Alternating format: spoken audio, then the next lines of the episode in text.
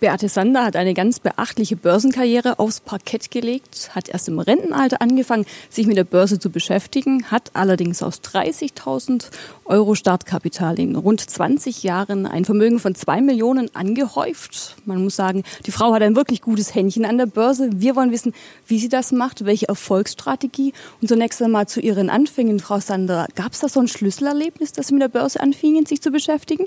Es war so, ich hatte ja auch Schulbücher und Lehrerhandbücher geschrieben, auch für Wirtschaft und Recht. Mein Schulbuch wurde auch für den Deutschen Schulbuchpreis nominiert. Und da war ich natürlich im Wirtschaft und Recht schon theoretisch fit, hatte aber kein Geld.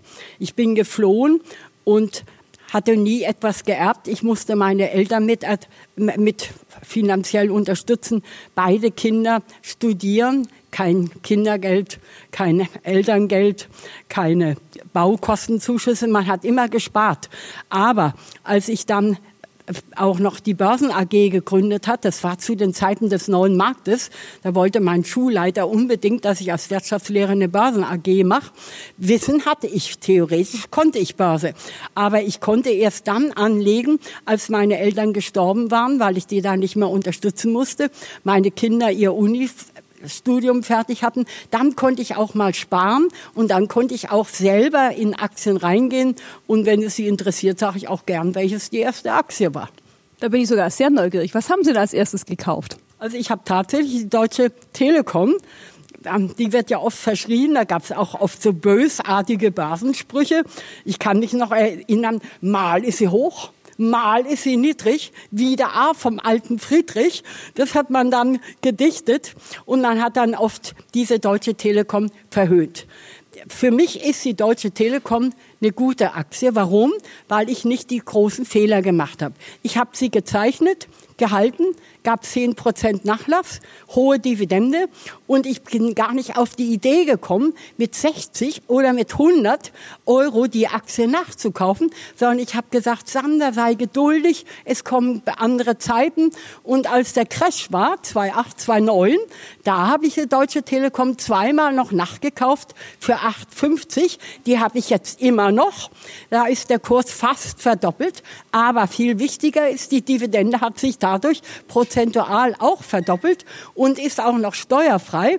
Also für mich war diese erste Aktie, die Deutsche Telekom, eine gute, gute Anlage und keineswegs Grund zu meckern. Ich glaube, die erste Aktie, die vergisst man ohnehin nie. Wie kann man sich denn Ihren Alltag vorstellen? Wie viele Stunden investieren Sie am Tag oder in der Woche? Also es ist so, arbeiten tue ich eigentlich den ganzen Tag. Ich mache keinen Urlaub, ich mache eigentlich auch keine Freizeit. Ich arbeite eigentlich immer. Aber ich liebe das. Ich stehe so zwischen vier und fünf auf und dann gucke ich zuerst mal die E-Mails an, dann schaue ich, ob ich noch eine Börsenkolumne fertig machen muss, ob ich für einen Verlag noch irgendwas machen muss. Und wenn ich das alles schon mal weg habe, dann ist es so halb sechs, dann frühstück ich, mache Müsli und nach dem Frühstück äh, gucke ich dann weiter. Dann kann es sein, dass ich auch Bücher schreibe, Kolumnen schreibe, aber ab 8 Uhr gucke ich dann auch schon, was tut sich an der Börse. Wird es heute mehr nach oben gehen, mehr nach unten gehen? Und wenn dann richtig Bewegung ist im Markt wie jetzt die Tage, dann komme ich auch auf die Idee, sage, Mensch, einige Aktien sind bei mir auf Allzeithoch, andere sind übertrieben abgestraft. Vor allen Dingen jetzt durch den Corona-Virus natürlich die ganze Reisebranche. Eine Booking.com kriegt man jetzt äh, unglaublich günstig, aber auch eine Warte, aber auch eine Samsung. Dann sage ich, da mache ich jetzt auch mal Teilverkäufe und kaufe dann umgekehrt wieder Aktien, sagen wir mal, da mache ich Teil Zukäufe und umgekehrt habe ich auch welche wie in Amazon, die hat er dann gerade allzeit hoch.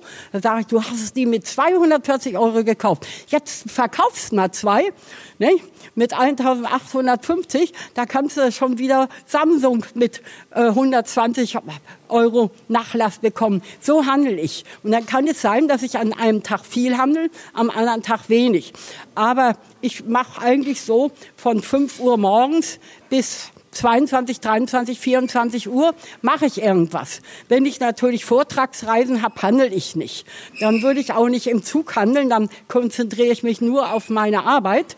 Nicht? Wenn ich heute hier bin, würde ich gar nicht auf die Idee kommen, jetzt irgendwie noch einen Abendhandel zu machen. Dann nicht, aber sonst schon, dass ich immer aktiv bin. Aber das ist für mich keine Strafe, das ist für mich wirklich Genuss, weil ich diese ganzen Aktivitäten an der Börse liebe. Und ich finde, es ist so wichtig, dass die Leute nicht Angst haben, weder vom Coronavirus noch sonst was, sondern dass sie einfach das Vertrauen haben in die Märkte und sagen, weg vom Sparbuch, hin zu Aktien. Wir müssen praktisch in Aktien reingehen, denn die Aktien mit den Dividenden sind der Ersatzzins. Wenn ich das Sparbuch hege und pflege, werde ich immer weniger Geld haben. Und das wollen wir ja nicht. Und dafür arbeite ich, für die Aktienkultur. Das ist löblich. Ähm, ich habe was ganz Spannendes über Sie gelesen. Eine Hoch-Tief-Mut-Strategie. Erklären Sie mir, was genau steckt dahinter? Das ist meine eigene Erfindung. Und ohne diese Hoch-Tief-Mut-Strategie hätte ich niemals die zwei Millionen. Ich hätte aber auch nicht die zwei Millionen, wahrscheinlich nicht mal eine Million, wenn es nicht zwischendurch einen Crash gegeben hätte. Also das noch vorausgesetzt. Was ist die Hoch-Tief-Mut-Strategie?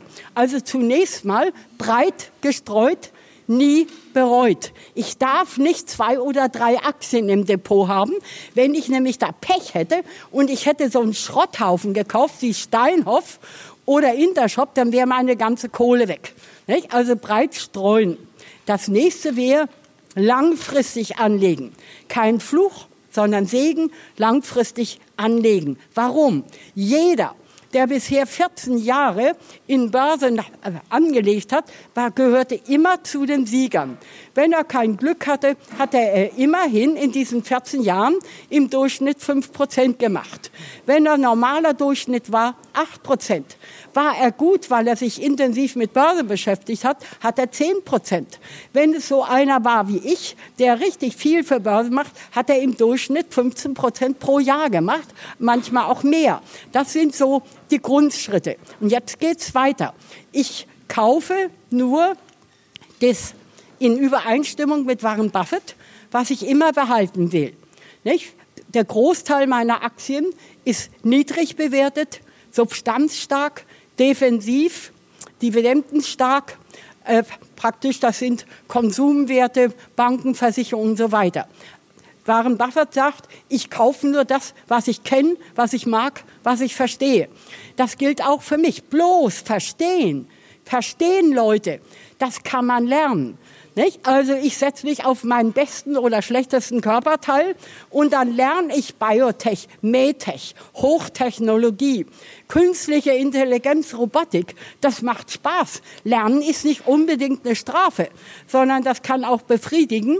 Und dann habe ich auch Zugang zu diesen Märkten, dass ich eben sage, nicht nur Value, nicht nur defensiv, sondern auch offensiv. Und diese offensiven Aktien aus den Zukunftsmärkten, die dürfen dann auch höher bewertet sein.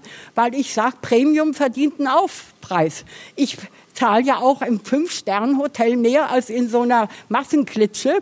Nicht? Und dafür ich mich dann auch wieder wohler. Das sind so die Hauptgründe. Vielleicht noch dazu nicht unter 1000 Euro anlegen, denn ich will ja auch dann mal zukaufen und Teilverkäufe machen und dann, wie gesagt, Teilverkäufe bei höchsten Kursen, Zukäufe bei niedrigen Kursen und nur bei Irrtum haue ich alles raus, sonst gilt die besten Rennpferde bleiben im Stall. Und jeder Crash war für mich das Signal, jetzt bin ich ein Gärtner. Ich sehe und ich pflanze genau zur richtigen Zeit, um dann eine richtig gute Ernte einzufahren. Und da ist der Crash eigentlich die beste Voraussetzung. Und dass Sie eine gute Ernte eingefahren haben, das sieht man ja an den Ergebnissen. Haben Sie uns noch ein paar Tipps parat für die Anleger, die jetzt quasi die ersten Schritte an der Börse wagen möchten? Wie sollen sie am besten vorgehen? Also es wäre ganz unseriös, wenn ich jetzt sagen würde, kauft mal die zwei oder drei Aktien. Um Gottes Willen, nein. Also wenn man anfängt, zunächst muss man was lesen. Also man darf nicht meinen, dass man Börse verstehen und beherrschen kann und auch was gewinnen kann, wenn man nichts liest. Also gute Börsenbücher gehören immer dazu.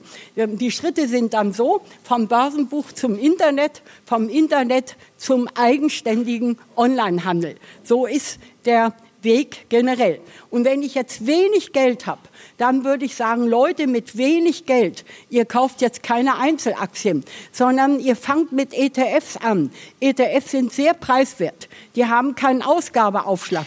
Können sie ja auch nicht machen, weil es kein aktives Management gibt. Ein ETF gewinnt nie, gegen einen Index, aber er verliert auch nicht. Und durch diese preiswerten Anlagemöglichkeiten kann ich auch mit wenig Geld, dass ich sage, ich kaufe mal einen ETF auf dem MDAX, da habe ich auch ein bisschen TechDAX gleich mal drin, da habe ich so eine breite Streuung. Und wenn ich so im Laufe der zwei, zwei drei ETFs habe, dann kann ich da sogar Weltmarkt mit abbilden. Und wenn ich dann schon weiter bin, dann kann ich mir auch aktive Aktienfonds dazu nehmen.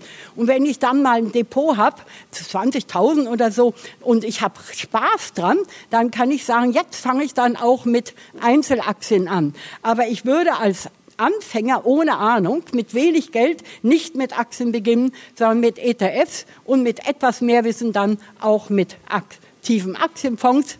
Die kamen Ausgabeaufschlag, ist aber oft verhandelbar, auch eine Verwaltungsgebühr. Aber wenn das gute Fonds sind, die haben, da haben die Fondsmanager ja auch Arbeit. Und stellen sich mal vor, Sie wären Fondsmanager für Nasdaq mit 100 Werten. Der ETF bildet den einfach ab, egal ob gut oder schlecht. Als guter Fondsmanager treffe ich dann meine Auswahl, dass ich die Besten nehme, dass ich die anders gewichte, dass ich noch ein bisschen was beimische. Also Deswegen muss ich dann auch tolerieren, dass ein aktiver Aktienfonds das nicht alles umsonst bieten kann. Soweit die Tipps von der Börsenexpertin Beate Sander, bei der man wirklich sagen kann, durch ihre Adern fließt Börsenblut.